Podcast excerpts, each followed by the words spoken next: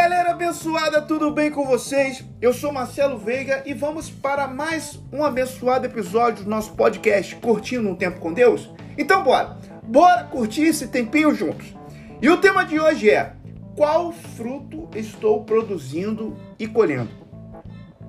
A carta de Gálatas deixa bem clara a relação que devemos ter com nossa fé, a de liberdade vinda por meio de Cristo.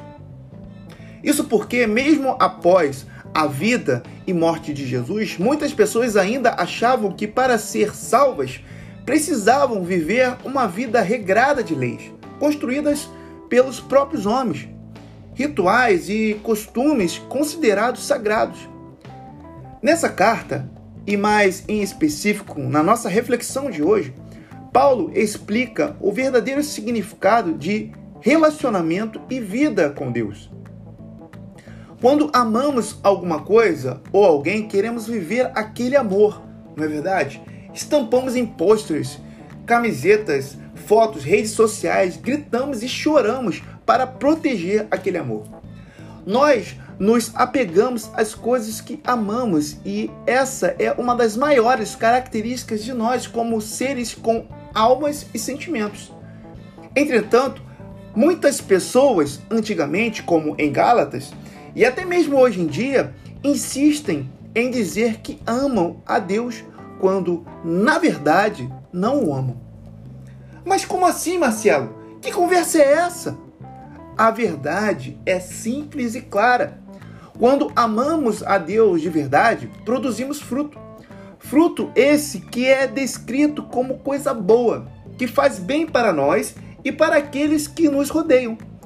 É o que Paulo quer dizer em Gálatas 5, no vers do versículo 16 ao 26.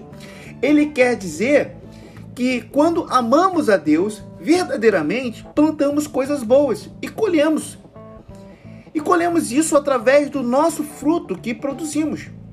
E tudo isso de forma livre, sem termos que nos apegar em leis, tradições ou rituais, pelo simples fato de que Jesus já morreu e ressuscitou para perdoar nossos pecados e nos levar para mais perto de Deus.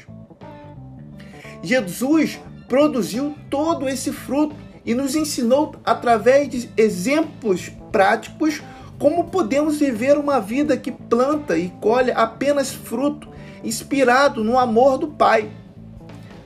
Não é, não é possível que cultivemos o mesmo tipo de fruto em uma única árvore. E vemos isso no versículo 17, quando Paulo fala sobre a luta do espírito contra a carne, dizendo que são opostos entre si.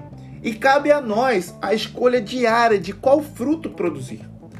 Uma vida com fruto do espírito é aquela que está perto de Deus, pois tudo o que é bom dentro de nós reflete diretamente a luz dele.